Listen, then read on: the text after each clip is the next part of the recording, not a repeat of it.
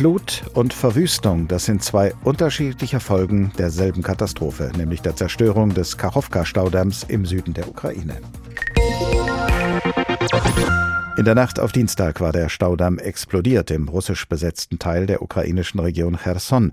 Die russische Führung in Moskau beschuldigt die ukrainische Seite, aber in Kiew und in vielen westlichen Staaten ist man überzeugt, dass die russischen Besatzer die Staudammanlage selbst gesprengt haben, möglicherweise um auf diese Weise die geplante ukrainische Gegenoffensive zu behindern.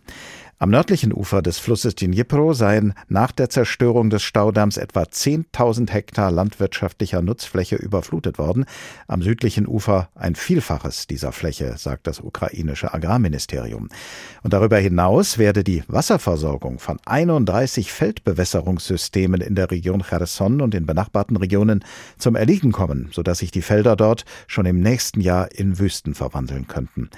Andrei Postuschenko ist der Verwalter eines landwirtschaftlichen Betriebs in Cherson. Schon in den letzten 15 Monaten seit Beginn des Ukraine-Kriegs haben wir immer wieder mit ihm gesprochen.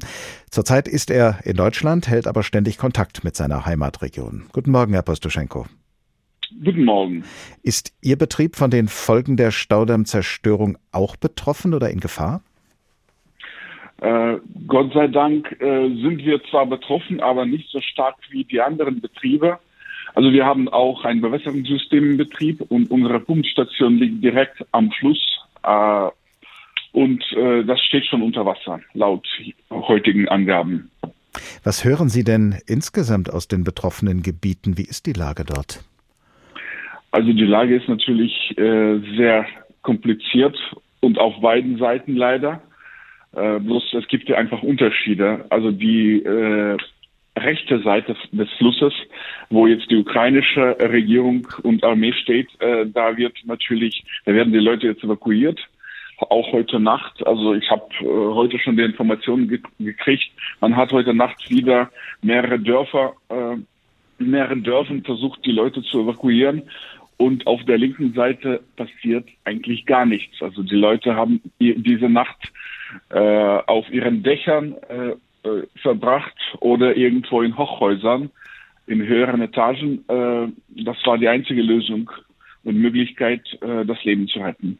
Was kann man in einer solchen ja ausweglos erscheinenden Situation tun? Wie helfen die Menschen nun einander und sich selbst? Ja, ein großer Vorteil, dass, dass wir, dass viele Leute, die schon früher ja am Ufer des Flusses gelebt haben, die haben auch ihre Schiffe. Und ich habe ja schon hunderte von Bildern gesehen, wo einfach Privatpersonen den anderen Privatpersonen geholfen haben oder einfach Katzen oder Hunde äh, aufgesammelt haben und mit diesen Schiffen einfach wegtransportiert haben. Also man kann nur so helfen, wenn man gegeneinander hilft. Wie sehr ähm, wird das fortwirken, diese Folgen der, der, dieser Staudammzerstörung? Wie lange wird das dauern, bis es in diesen betroffenen Gegenden so etwas wie Normalität wiedergeben kann? Also laut Angaben von, von, von der Regierung äh, wird das Wasser zumindest in meinem Region, in meinem Gebiet, äh, noch in den nächsten 20 Stunden weiter steigen und erst dann kommt eine gewisse Ruhe und man schätzt, dass es zumindest in, in drei, vier Tagen sich die, die Situation sollte sich stabilisieren.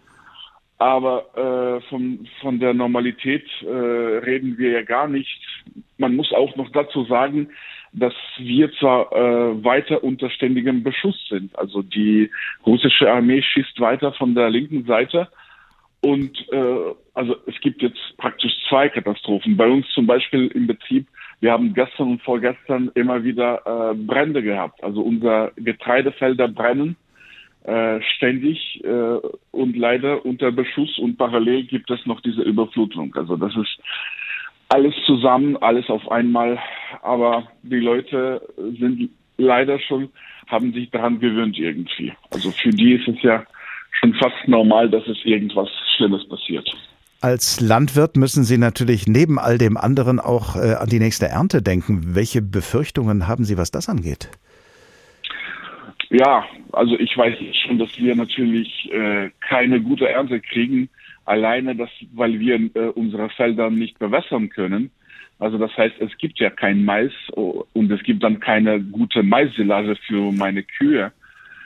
Aber ich hoffe, dass wir zumindest irgendwas ernten können vom Getreide, also jetzt Gerste oder, oder Weizen und, und nicht alles dann verbrennt, weil wir brauchen das Futter, wir brauchen die Arbeit für die Leute und äh, wir wollen weitermachen.